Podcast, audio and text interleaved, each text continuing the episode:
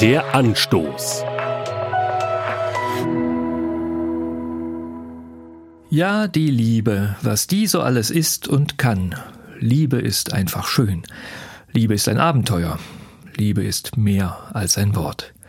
Liebe ist die beste Medizin. Es gibt freilich auch Menschen, die haben offensichtlich bittere Erfahrungen gemacht, leiden an gebrochenem Herzen, sind nicht oder nicht mehr ganz so euphorisch, was die Liebe Liebe betrifft. Und so kommt's, dass einzelne Leute behaupten, Liebe ist das perfekte Verbrechen oder Liebe ist kälter als der Tod. Das ist extrem schade, und ich möchte, wenn ich jemanden so reden höre, gern zurückfragen, was ist ihnen Schreckliches widerfahren, dass sie so enttäuscht sind? Vor knapp 2000 Jahren hat der Apostel Paulus im sogenannten Hohelied der Liebe im ersten Korintherbrief behauptet, Liebe erträgt alles. Das kann man leicht missverstehen von wegen Liebe lässt sich alles gefallen. Aber nein, gerade wer liebt, muss sich längst nicht alles bieten lassen.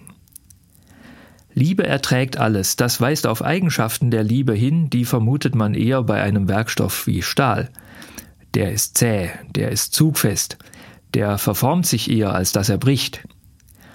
Zu Paulus Zeit in der Antike gab's nur Schmiedestahl, und der war noch nicht ganz so vielseitig, aber als Bild für die Liebe taugt er schon.